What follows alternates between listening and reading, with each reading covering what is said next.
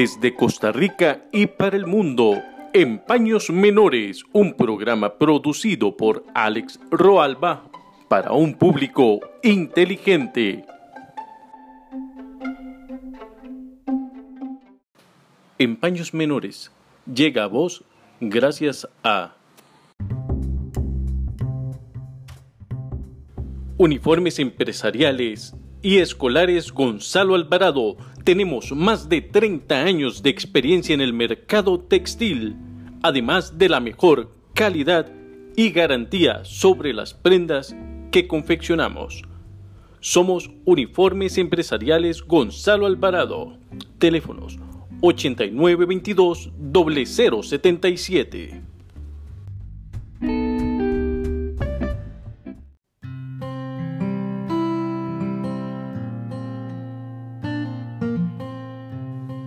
Hola mi gente, bienvenidos al noveno programa de Empaños Menores. Estoy muy feliz, muy motivado, el programa va creciendo en audiencia, eso es importantísimo. Las diferentes plataformas que tenemos para que lo escuchen ha ayudado a eso y la expansión que ustedes han dado con compartir los enlaces. Eso es muy importante y eso lo quiero recalcar porque ustedes me ayudan a crecer y crecemos juntos porque en esto no soy yo solo. En esto soy yo y los artistas que están conmigo, todos los amigos que han presentado sus proyectos acá. Así que no estamos solos, estamos unidos, tratando de salir adelante, mostrando nuestro arte y proyectándolo a diferentes países. Así que nada, hoy tenemos un grandioso, grandioso programa, no se los quiero adelantar, pero va a estar buenísimo. Sin más rodeos, Vamos allá.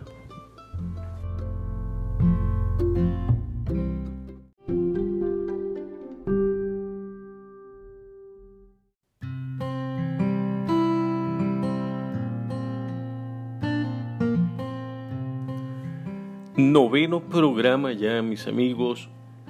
Llegué más lejos que carrera delictiva del Brian. Ya el noveno programa noveno programa con un crecimiento bastante importante. No voy a mentir, no voy a decir que son miles y miles de oyentes como el programa de Oro y Grana, su programa deportivo. No, no a ese nivel. Pero sí ha ido creciendo y sobre todo a nivel de expansión de países. Hemos llegado a países donde no, no lo habíamos pensado. Y digo hemos porque llego yo y llegan los artistas que han participado en el programa. Por eso es que hablo en plural. Eso es gracias a ustedes, gracias a que ustedes comparten los links, comparten los posteos de la página, en fin. Por medio de WhatsApp me he dado cuenta que también los comparten, eso es grandioso, a mí me hace sentir muy bien y se los agradezco muchísimo. Quería nuevamente retomar eso un poquito más, más en forma, el agradecimiento que tengo para con ustedes, los, los que expanden pues, la cultura. Gracias a los artistas que han participado en el programa y han compartido los diferentes posteos, links, imágenes y demás. Eso se los agradezco muchísimo porque ustedes entendieron que en esto no vamos solos. Bueno, avancemos. Hoy en la canción tengo a un trovador, uno de los olvidados, de hecho uno de los ninguneados y que es desplazado por lo general por Silvio Rodríguez es el señor Noel Nicola. Por supuesto, hay muchos trovadores olvidados, pero Nicola en particular a mí me parece este digno de rescatar porque maneja una similitud con Silvio Rodríguez, pero es Silvio Rodríguez quien maneja una similitud de Nicola. los tonos de voz se tienen, tienen ciertas similitudes, eh, la guitarra, en fin, ustedes, ustedes lo saben bastante bien. Por lo tanto va a estar Noel Nicola con un poema de César Vallejo, que es Verano, un mi poema favorito e interpretado por Nicola, una maravilla. Y luego la canción que se llama Te Perdono, una canción hermosísima de Nicola, eh, que, creo que es uno de los clásicos de él y a mí me, me gusta muchísimo sobre todo una vez que lo escuché, creo que se llama Natalia Esquivel, la muchacha que lo cantó. Eh, hermoso, una costarricense que ganó en un, en un, no sé, un certamen cultural, un concurso, no recuerdo qué era. Ella ganó con esta versión de la canción, sacó una versión hermosísima, pero la versión de Nicola es magistral. Por lo tanto, vamos a tener a Nicola en la canción. Por supuesto, la sección Lo que digo no importa, ya saben, siempre una referencia de crítica hacia un punto específico que a mí me parece ser la yaca y voy con un tantito de limón. Vamos a tener también a Guillermo Fernández, al grandísimo Guillermo Fernández, un duro de la literatura costarricense, nos va a contar sobre su nueva novela. No quiero adelantarles nada. En voz de Guillermo quedarán y van a escuchar de qué se trata. En la Biblia, pues voy a tener de invitado a alguien que es amado y odiado, un costarricense turrialbeño que pues admitámoslo, es referente. Lo queramos o no, Jorge de Bravo es uno de los poetas que ha trascendido las barreras ideológicas y las, las fronteras. Vamos a tener dos poemas de, de Jorge de Bravo y además vamos a escuchar a Joan Manuel Serrat recitando a De Bravo. Va a estar maravilloso. Y así, otras sorpresas que les tengo preparadas. Sin más que agregar, vamos con la canción Noel Nicola.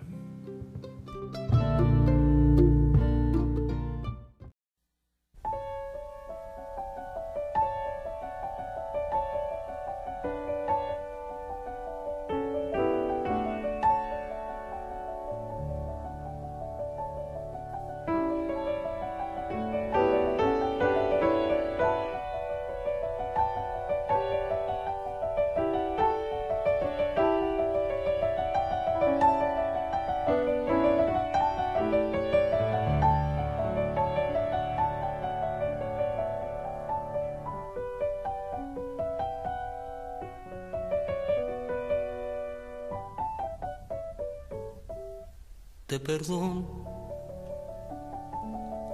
el montón de palabras que ha soplado en mi oído. Desde que te conozco, te perdono tus fotos y tus gatos, tus comidas afuera, cervezas y cigarros. Es más, te perdono andar como tú andas, tus zapatos de nube, tus dientes y tu pelo. Te perdono los cientos de razones, los miles de problemas, te perdono no amarme. Lo que no te perdono es haberme besado con tanta alevosía. Tengo testigos. Un perro, la madrugada, el frío. Y eso sí, te lo perdono, pues si te lo perdono, seguro que lo olvido.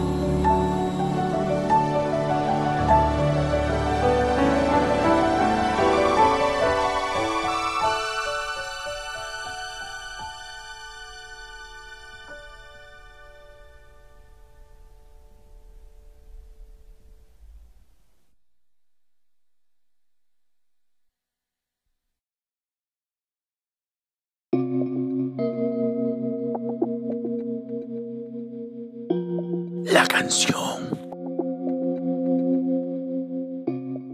Esto es un poema de César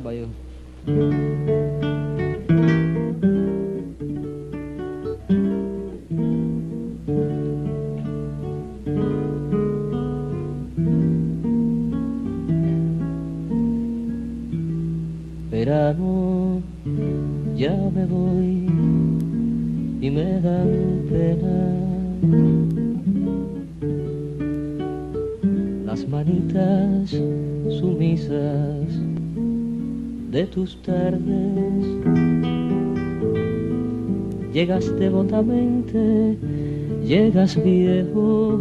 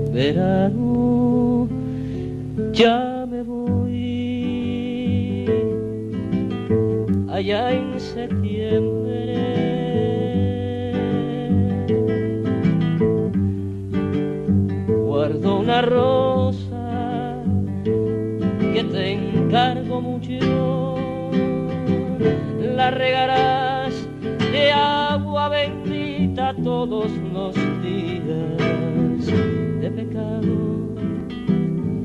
y de sepulcro. Todo ha de ser ya tarde. Y tú no encontrarás en mi alma a nadie.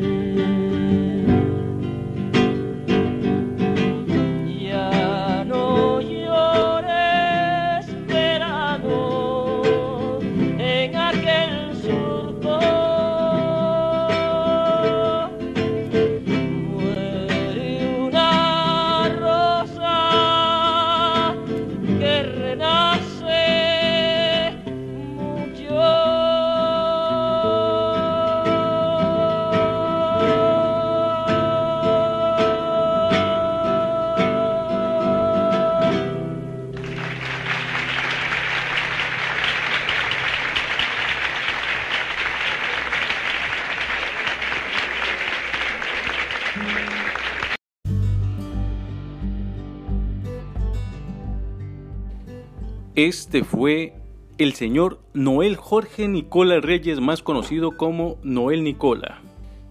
Nacido en La Habana, Cuba, el 7 de octubre de 1946 y falleció a causa del cáncer el 7 de julio del 2005.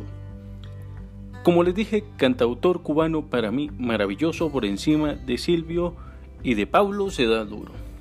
De Silvio, ¿por qué? Porque Silvio ha sido decepcionante. Todavía Pablo mantiene su estatus de, artista serio,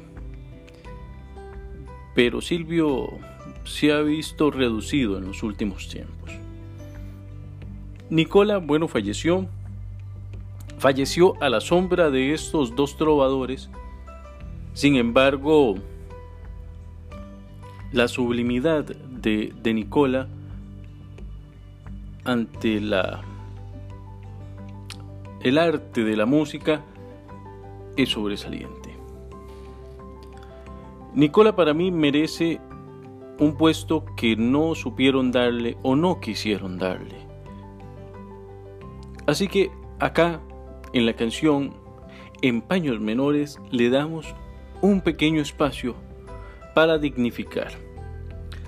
Sobre todo porque trae un hermosísimo poema de César Vallejo que es Verano.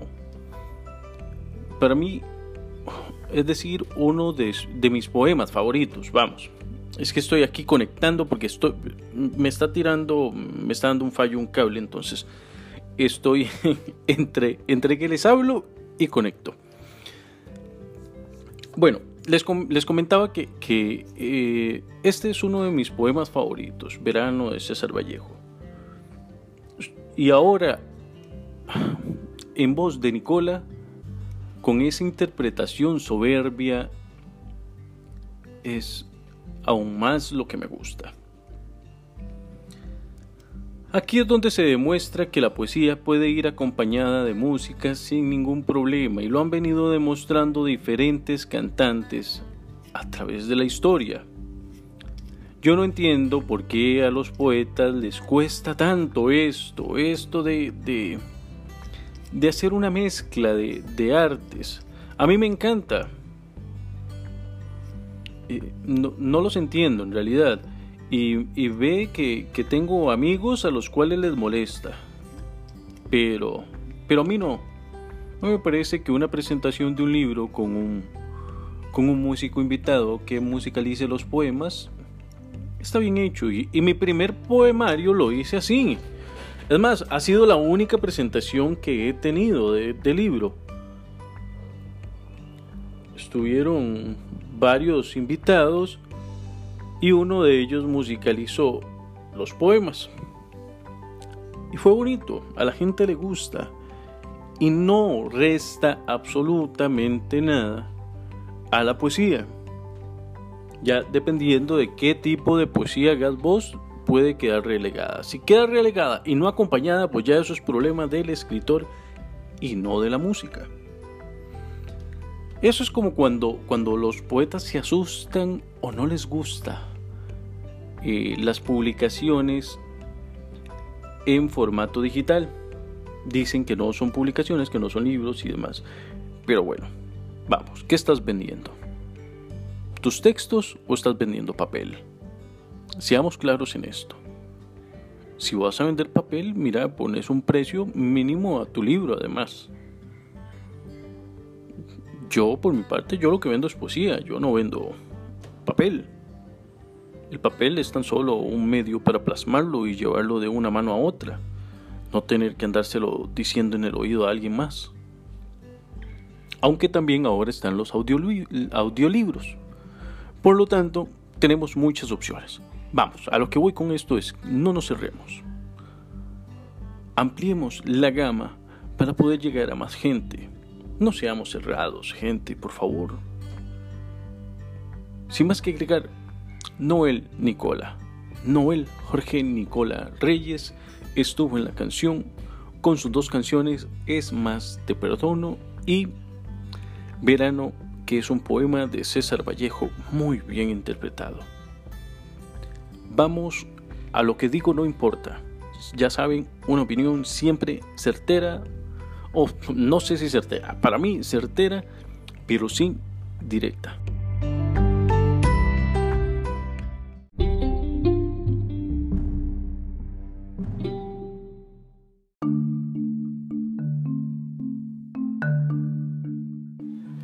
Y a continuación la sección Lo que digo no importa.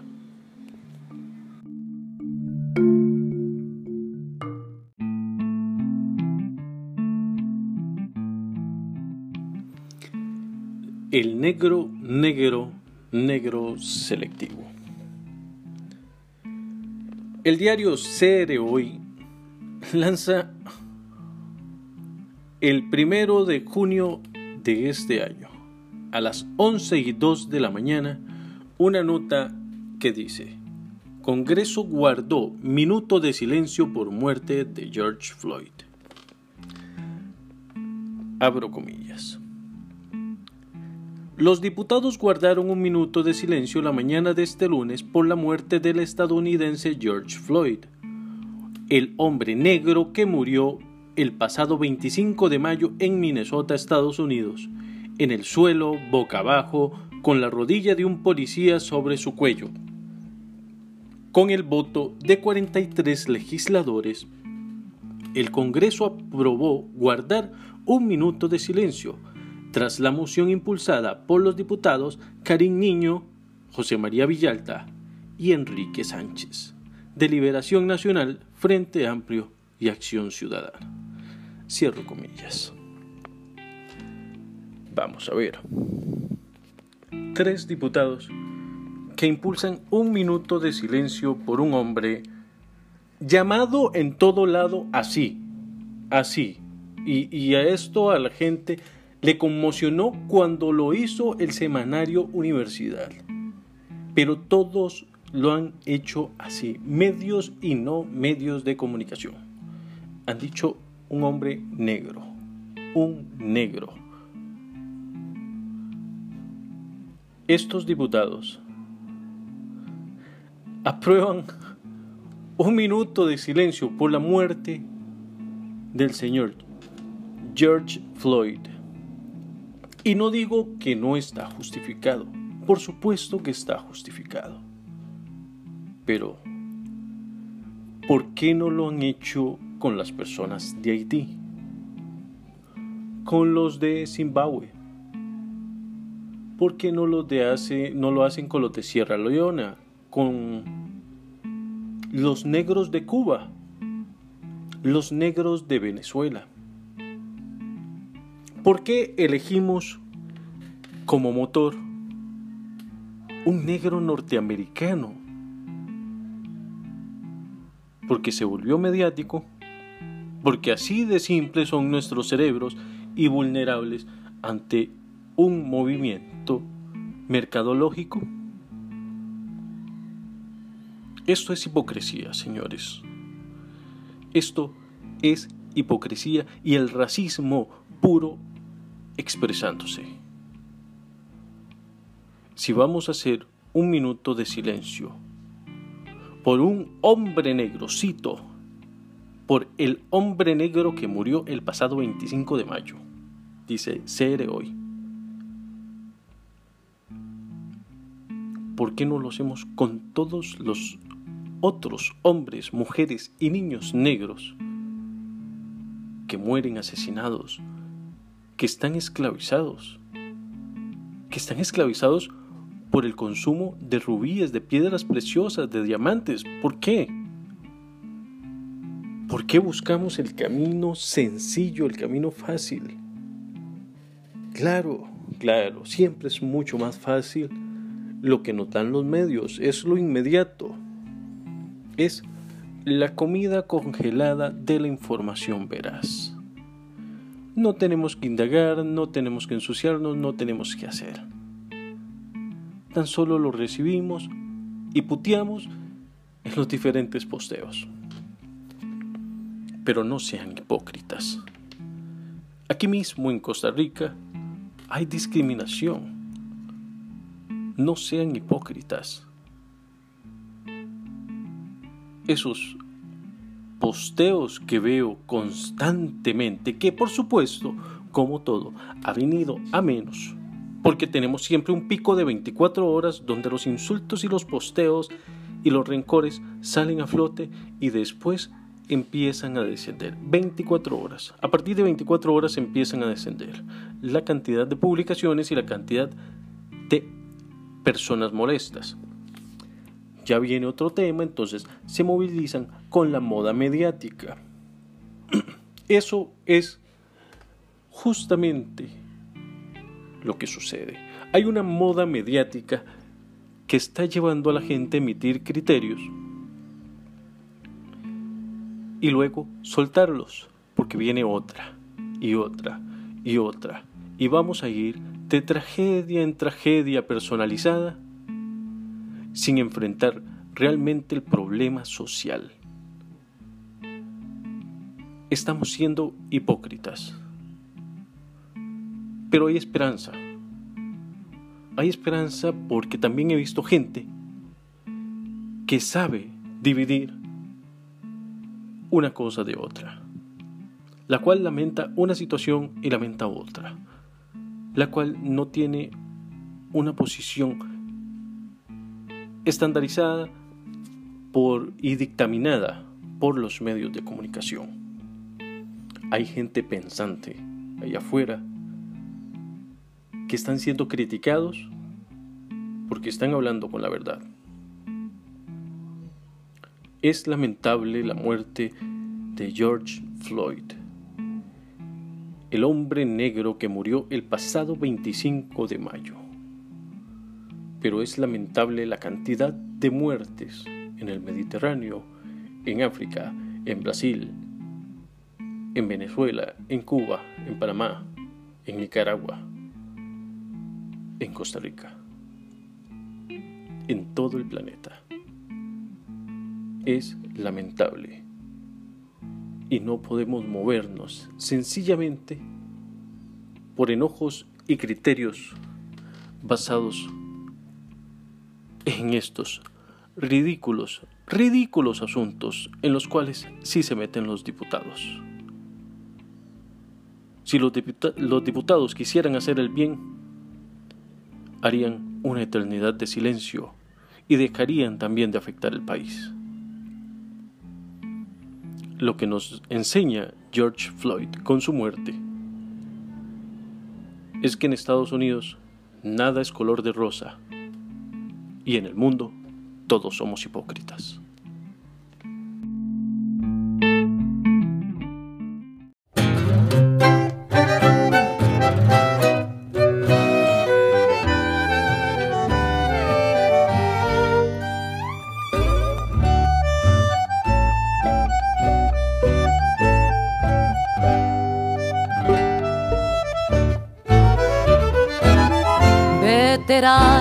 Insomnio, soy un viejo prematuro. Se me cansan las palabras, no es una forma de hablar. Tengo una viola italiana, cuando hay hambre no hay pan duro. El Mario me la endereza, pero se vuelve a doblar. Para agarpar el casorio y el anillo, vendí el coche. Inocente adolescente, rematé mi libertad. Soy un yonki de la tele sin volumen a la noche, como pa' no molestarla, aunque ella ya no está.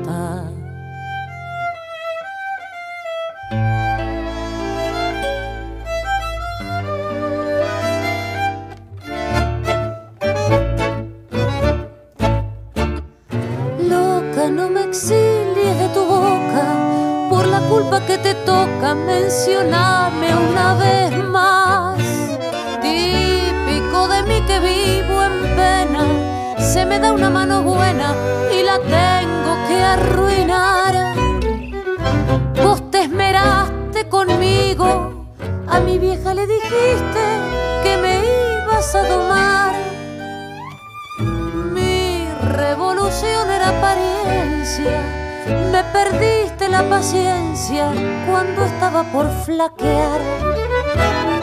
Fui tu juguete rabioso, fui tu mito encadenado, me tomaste de amuleto, un flaco para tu cruz, me amigué con tu retrato, cuántas veces lo he besado y lo abrazo preocupado cuando se corta la luz. En mi guitarra torranta y un tango agazapado, percanta que me amuraste, no te puedo ni cantar, no me sale más lirismo, tengo un verso atragantado, donde te mando a la mierda, después vuelvo a suplicar.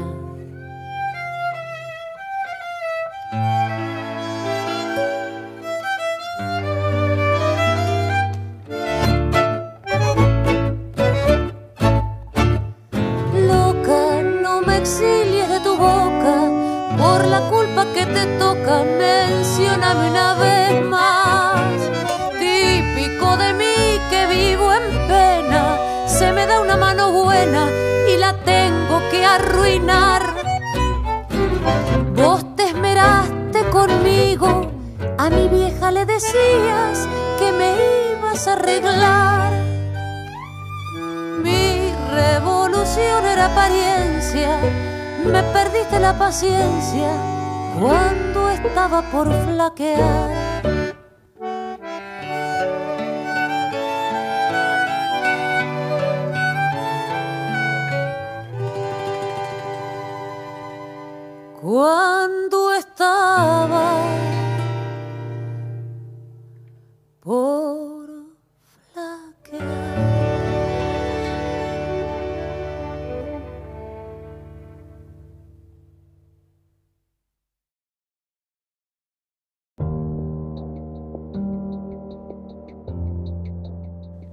En sus propias palabras, un espacio dedicado al artista y a su vida.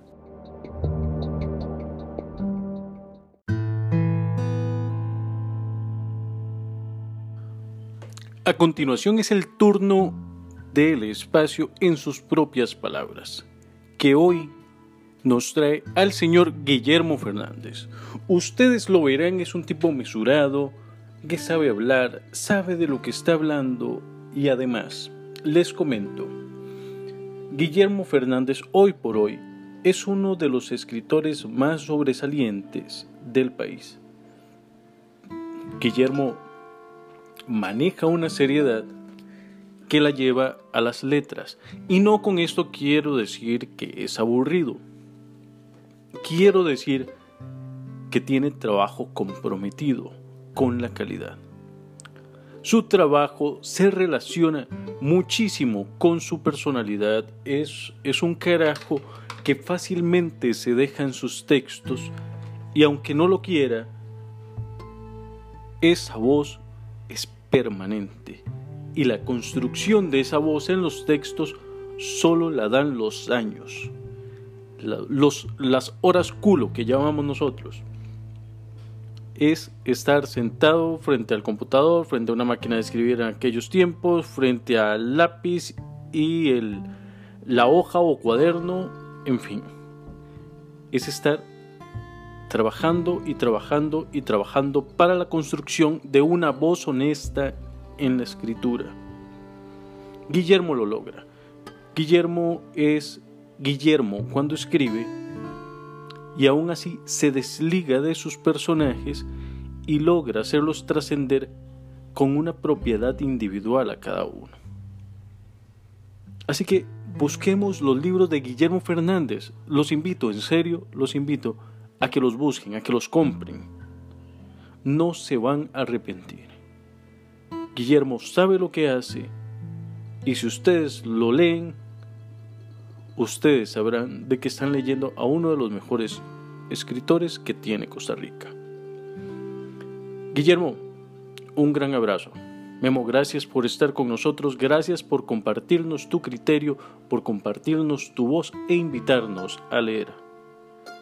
Abrazo enorme, que estés muy bien y de nuevo, gracias por acompañarnos.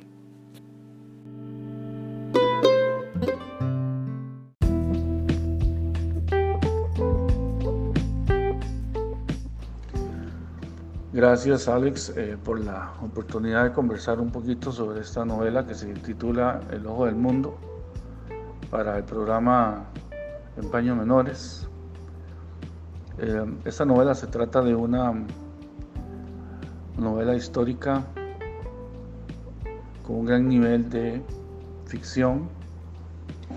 El personaje eh, sobre el cual gira toda la narración es Kevin Carter, un fotoperiodista de Sudáfrica que pertenecía al grupo Bang Bang Club, un grupo famoso de esa época que se encargaba de tomar fotos sobre de la represión y las guerras tribales antes de la de, en el apartheid, durante el apartheid. Entonces es una la, la, la, novela gira en torno a la foto que le dio el, el Pulitzer a Kevin Carter en 1994 y una foto que tomó en 1993 en una aldea de Sudán llamada Ayot. pasaba por un campamento con algunos de sus compañeros cubriendo otras noticias de guerra y tomó la foto de un buitre de un niño que se hizo famosa cuando se le consiguieron el Pulitzer. Ahora se hizo tristemente famosa porque muchos medios de comunicación lo acusaron de no haber ayudado al niño. Supuestamente, y hay algunas entrevistas que yo vi donde le, los periodistas le, increpan acerca de su papel eh, respecto de la foto, ¿verdad? ¿Cómo pudo, haber tomado la foto y haberse ido del lugar sin haber mediado de parte de ningún tipo de ayuda? Bueno, este, Kevin Carter realmente no pudo haber ayudado al niño, el niño no estaba muriéndose de hambre, estaba en un campamento de la ONU y estaba defecando, en ese momento había un buitre, no es que se lo iba a comer, etcétera, etcétera. Todo eso salió a reducir después de que se hizo un análisis, ¿verdad? de las circunstancias de la foto. La novela trata realmente de una eh, lucubración personal acerca de lo significativo de esta foto si la analizamos bien. Eh, es una foto eh, poderosa, es una foto dramática, trágica. El buitre tiene una presencia desoladora y entonces los personajes que están alrededor de esta foto, todos se hacen preguntas y todos tienden a filosofar en forma muy personal desde su propia existencia. Entonces la foto eh, en sí es un personaje más y cobra vida respecto de la conciencia de cada uno de los personajes que se detienen para mirarla. Y es que de eso trata la novela es un objeto que a veces eh, queremos apartar por, su crueldad, por su crudeza, pero también si nos detenemos a analizarla, surgen muchas preguntas. Y es lo que los personajes de la novela tienden a hacer. La novela llama la atención respecto de que eh, hay objetos de la realidad y hechos en sí mismos que pueden pasar inadvertidos para nosotros, eh, pero que si nos ponemos a pensar sobre ellos, descubrimos algunas eh, cosas importantes. La fotografía de Kevin Carter para un periodista de Nueva York se convierte en un objeto obsesivo. Eh, Henry Brown quiere entrevistar a Kevin, Carter para conocer algunos secretos del personaje que tomó la foto. Él cree que una foto así no se pudo haber tomado en forma accidental. Él considera que hay algo más, que las coincidencias en estos casos no son coincidencias y que realmente en el universo pueden coexistir eh, hechos eh, inexplicables, pero muy sugestivos. Esa, es la situación de la fotografía dentro del panorama de esta novela y cada uno se cuestionará por sí mismo lo que signifique esa foto. Obviamente Kevin Carter tiene, tiene una versión que no es la que se prefigura el periodista hay otra periodista que se llama Malu, estaba en el hotel en que se hospeda que Henry Brown cuando llega a Johannesburgo y también tiene la consigna de entrevistar a Kevin Carter. Entonces se torna una, por decirlo así, una competencia entre ambos periodistas para ver quién lo entrevista primero. Y también surge una gran inquietud acerca de las preguntas que se van a hacerles a Kevin, a Kevin Carter. Es realmente una especie de thriller, por decirlo así. Hay mucho de, de juego detectivesco, pero también eh, enmarañado, y creo que es lo más importante de la novela, con argumentaciones reflexivas, filosóficas, existenciales, Y esa, me parece que eso es lo que le da valor en algún sentido al cosmos novelístico de esta, de, esta narrativa, porque es, porque es ahí donde vemos algunas consideraciones que no nos, que no nos este, esperábamos. En general eso es el... Hay muchas cosas que se pueden decir, me parece, y, eh, pero bueno, para no extenderme mucho, sería básicamente esa, esos argumentos que puedo brindar a este programa. Alex, te agradezco mucho el espacio y eh, gracias a todos.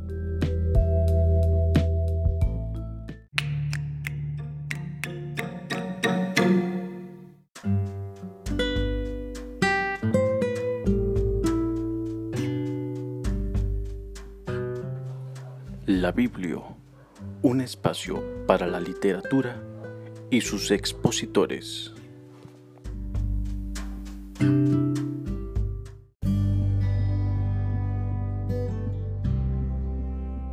Esta es la Biblia y tenemos a Jorge de Bravo.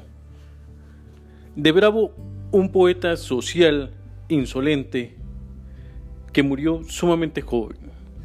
Yo no voy a hacerles aquí una biografía de De Bravo. Cada quien conoce lo que conoce de De Bravo y los que no lo conocen pueden ir a buscar información al respecto. Se encuentran varias páginas sobre él. Yo vengo a rescatar el de Bravo vivo, el que se mantiene, el que a pesar del tiempo y de los odios, los rencores y demás, sobrevive.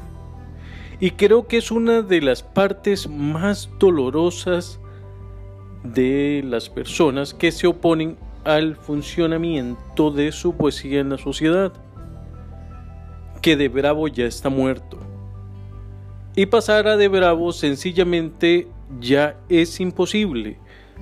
Porque además de Bravo muere en una de las mejores etapas de su vida. Muere joven, muere escribiendo, muere haciendo. Por lo tanto, cuesta muchísimo, cuesta, cuesta mucho que a un muerto se le saque de la mente del clamor popular es uno de los más renombrados y es uno de los más estudiados en el país, ya sea por obligación, por lo que quiera.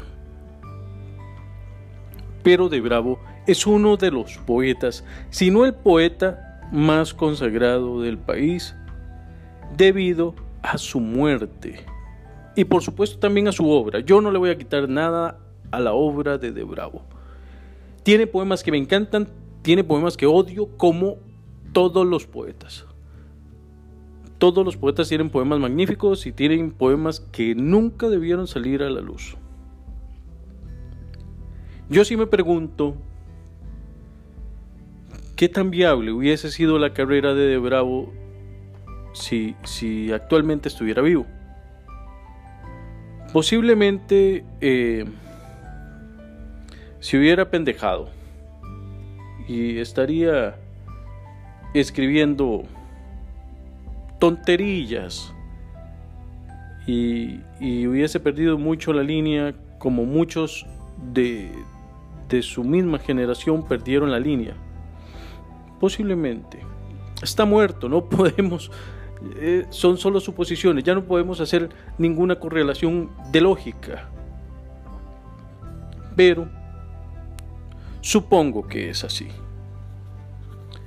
Yo les traigo dos poemas de Jorge de Bravo del libro Nosotros los hombres, uno que se llama El Pozo y el otro que se llama Nocturno sin Patria. Dos poemas elegidos para que no fuesen los tradicionalmente escuchados y que realmente merecen ser rescatados y desempolvados en la Biblia. Después de esto, escucharán un poema de Jorge de Bravo en voz de Joan Manuel Serrat.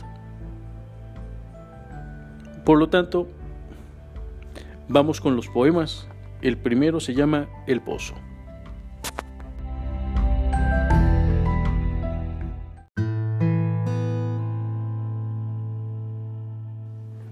El Pozo por Jorge de Bravo. Soy un pozo esta noche lleno de vinos negros y deseos diabólicos y silencios coléricos. Soy un pozo esta noche, aterrado de huesos, donde no cabe nada porque ya me rebosa este olor angustiado a cementerio. Soy un pozo esta noche porque la patria anda vestida de mendigo en países ajenos. Y la usura camina trajeada de paloma, y los ángeles huelen a comandante ciego, y el amor suda sangre, y las aguas se agitan, arrastrando enramadas de corazones muertos.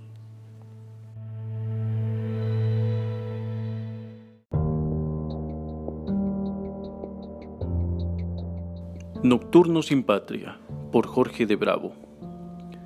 Yo no quiero un cuchillo en manos de la patria, ni un cuchillo ni un rifle para nadie. La tierra es para todos como el aire. Me gustaría tener manos enormes, violentas y salvajes, para arrancar fronteras una a una y dejar de fronteras solo el aire. Que nadie tenga tierra como se tiene traje, que todos tengan tierra como tienen el aire.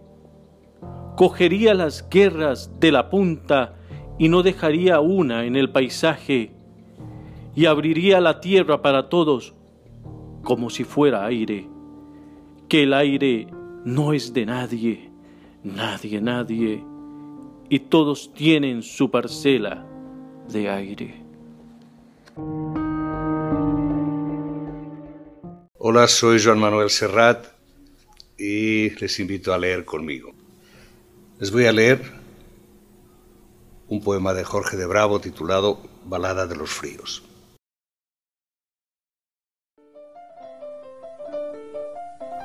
Hay fríos tan terribles que son casi bestiales. Fríos que nos carcomen como inmensas polillas. Fríos que nos persiguen dormidos y despiertos, y nos ponen un negro temblor en las rodillas. Hay fríos tan espesos como carnes humanas, fríos que pueden ser partidos con navaja, fríos que despedazan vidrios en las ventanas. Por esos fríos, de noche el corazón se raja. Fríos aún más anchos y viscosos que los fríos de los hielos y los muertos. Fríos que nos persiguen como lobos furiosos, fríos que nos maltratan dormidos y despiertos, fríos que vienen siempre que estamos silenciosos, imaginando a Dios con los brazos abiertos.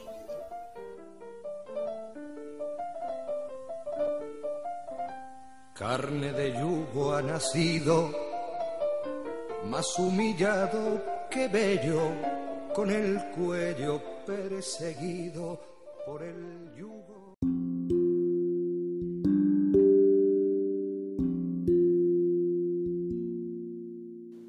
El incógnito.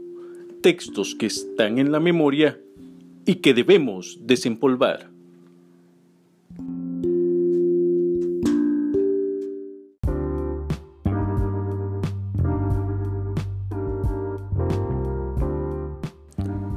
El incógnito de hoy es un poeta que a mí me parece fabuloso. Tiene unos textos exquisitos, él es metafísico, además le encanta, y se mete en unos barullos increíbles y lo mete a uno en esos barullos con su poesía.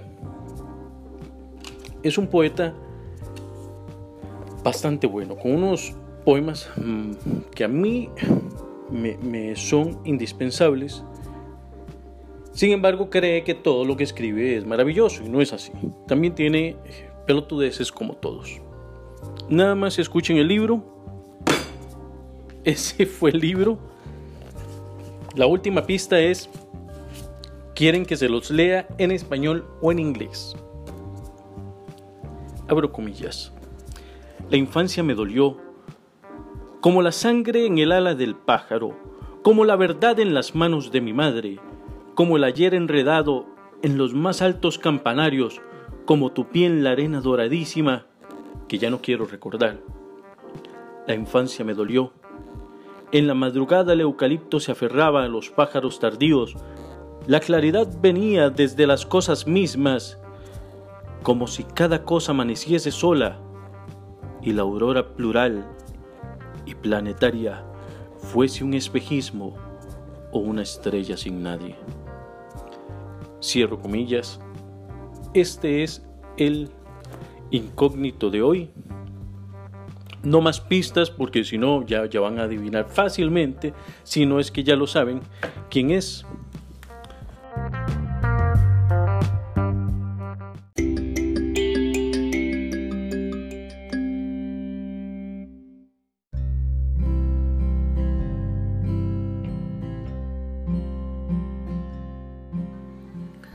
Hoy es lunes y llegamos al final del programa.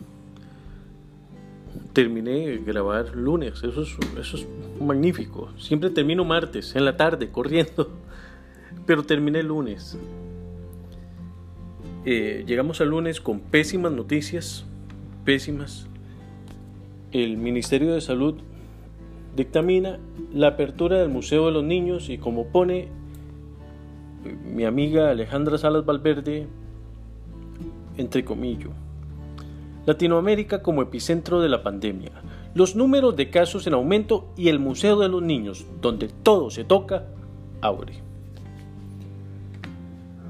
No sé, cuando yo leo esto, cuando veo las conferencias, cuando veo la naturalidad que está tomando, el rumbo natural que está tomando esto, sin ser natural, sencillamente a mí me, asusta. Me asusta y me enoja. Yo veo a un Daniel Salas decir esto, esto, Latinoamérica como epicentro de la pandemia, eso lo dice Daniel Salas. Y después empieza a abrir cuanta estupidez se le ocurra. Y esto puede ser muy mandado por el presidente, que además el presidente tiene unas ínfulas de, dictadorcillo terrible, ¿verdad? Así, en la punta de la nariz le queda uno el olor a, dictadorcillo, que, de esos que se enojan y dicen, aquí mando yo. Fijo, fijo, fijo, Carlos Alvarado era de los carajillos que, que me jengueaban y si se enojaba se llevaba la bola. Así mismo. Bueno, Salas, por favor, o sea, poquito más de, de argumento, man. No seas tan cabezón. Estás poniendo en riesgo al país y el país se está poniendo en riesgo. La gente no está haciendo caso, están saliendo. El domingo, que es el día que yo sí podía circular, era montones de gente en caravanas de, de, ciclistas. Eran pelotones de ciclistas. Vi tres hacia Coronado. Que definitivamente no eran familias tan grandes. Así que no, no mientan. Después, en el Congo se reactiva el ébola. Anonymous sale a darnos unas declaraciones bastante, bastante perturbadoras. Y yo creo que junio tampoco pinta muy bien.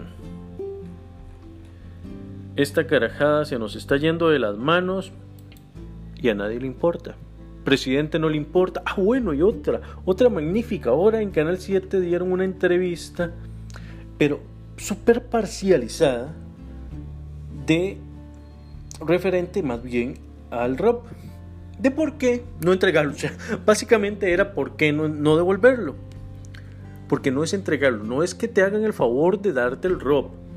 Es que te lo den porque es tu plata. Porque trabajaste por ello. No jodas. Carlos Alvarado, devuelve esa plata, no seas ladrón, no seas cochino y miserable. Esa plata es nuestra. ¿O qué? ¿Te vas a dejar la platilla? ¿Te vas a dejar el abonillo que te hicimos? No, no. Bueno, esa entrevista súper parcializada de Canal 7. Pues, ya todos sabemos lo que es Canal 7, es una basura. Canal 7 es una basura. Y todos los que trabajan ahí por igual. Ahí no hay nadie que se salve. Entonces veo eso y sencillamente digo, hacen lo que les da la gana con nosotros.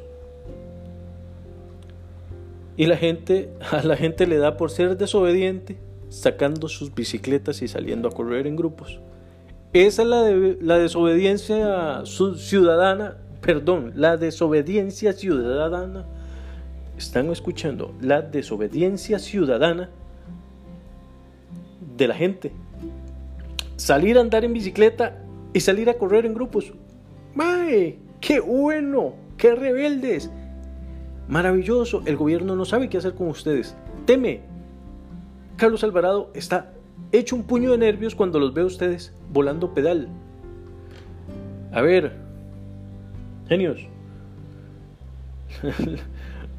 Revelarse de esta manera es como dar una lección de vida colgándose del cuello. No me jodan.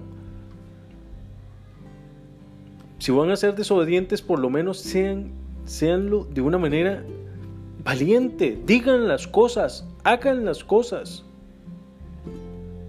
Pero no se pongan pelotudeces. Como salir a andar en bicicleta en grupo, porque es nuestro derecho. Ay, sí, es tu derecho, por supuesto, pero estamos en una pandemia, cabrón. Y si va a ser algo, un, un, hecho desobediente, un acto de rebeldía, que sea contra el gobierno, no contra tu salud ni la de tus familiares. Hombre, no seas tan cerrado ni tan bruto. Así nos llega el día lunes. El día lunes donde las noticias volaron y fue terrible. Aquí estoy viendo un meme que dice que Guaidó se declara presidente interino de, Estados Unidos. Maravilloso. Y, y, bueno, gracias por estar aquí conmigo. Ya, cerremos este programa, cerremos el chinamo. Gracias a Guillermo Fernández. Memo, un gran abrazo. Gracias por compartir con nosotros tu óptica de tu novela. Gracias por, por estar acá, por no negar tu, tu voz ni tus textos a este programa. Muchísimas gracias. Debo decir que, eh, bueno, soy, estoy molesto y debo decirlo así, estoy molesto. Le escribí a un par de escritores, no no anteriormente les escribí para ver si querían salir en el programa. Esto funciona así. Yo no, no soy CNN o, o, algún o la UCR como para que la gente ande buscando estar ahí en un programa como Radio U, digamos, la emisora Radio U, para estar en un programa de ellos. Yo estoy empezando y pues mi idea es buscar a la gente porque además el interesado en promulgar la, la literatura el arte, la cultura en general, soy yo. Este es mi programa, yo quiero expandirlo. Si, si los, los escritores y los amigos músicos se unen a esto, genial. Pero si no, pues no hay resentimiento. A ver, les, escribí a estos dos escritores, un hombre de, Argentina y una mujer de Costa Rica, vieron los mensajes y ni contestaron eso ya me parece una, una falta de respeto y sobre todo una inmoralidad que un artista ningune el acto de alguien de querer expandir la literatura. Hay que ser mezquino. Y, y si fuese mi mamá quien lo dice, mi mamá diría, hay que ser come mierda para hacer eso. Así que Memo, gracias porque vos sos uno de los grandes costarricenses que tenés una trayectoria de peso, pero de peso, no es que escribir libritos y, ahí te la jugás, no, o sea, tu trayectoria de peso, ha sido evaluada por diferentes centros educativos y universitarios del país y fuera del país. Vos sos de peso, Memo, y noblemente quisiste estar acá. Así con todos los que han pasado por el programa y pasarán. Yo sé que habrá más escritores y más músicos que quieran estar acá conmigo, que quieran estar además acá con ustedes. Muchas gracias al público por estar aquí. Gracias por, por hacer de esta pandemia más llevadera, por escucharme hablar paja. Y ya saben, si quieren aparecer en el programa pueden escribir a alexroalba.gmail.com y ya sea con música o con sus textos los puedo incluir. Por supuesto, primero bajo un análisis minucioso de lo que se publica. No todo lo que entra se publica. Entonces, avisados quedan también. Por lo demás, mis amigos, manténganse a salvo, estén bien, say no more. Los dejo con un poema mío escrito recientemente, además de una canción que es maravillosa y nos hace valorar muchísimo, sobre todo eh, nuestro entorno social. Así que, gracias. Esto es un hasta pronto. Hasta el próximo martes nos estamos escuchando en Paños Menores, un programa inteligente para personas como vos. Y chao.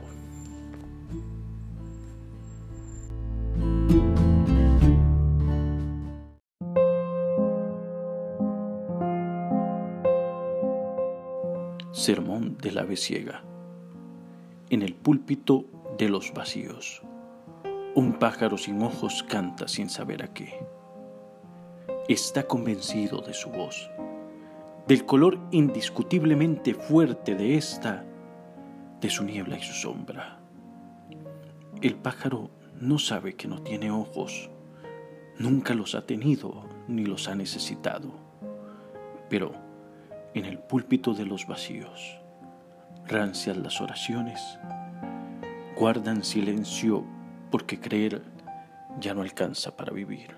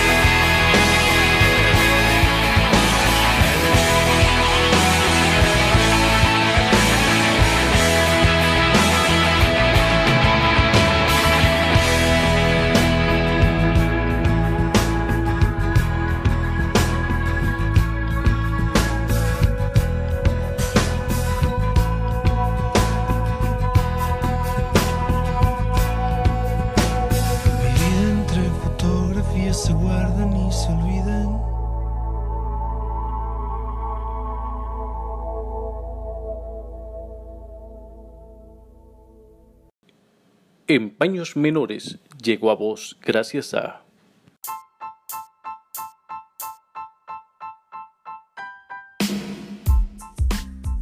Neris Store.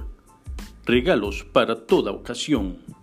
Tiene a su disposición perfumería fina original de hombre y mujer, además de bolsos, carteras, relojes para caballero y para dama, así como joyería en plata 925 y mucho más. Para pedidos 8349 8227. Tienda 2483 2021.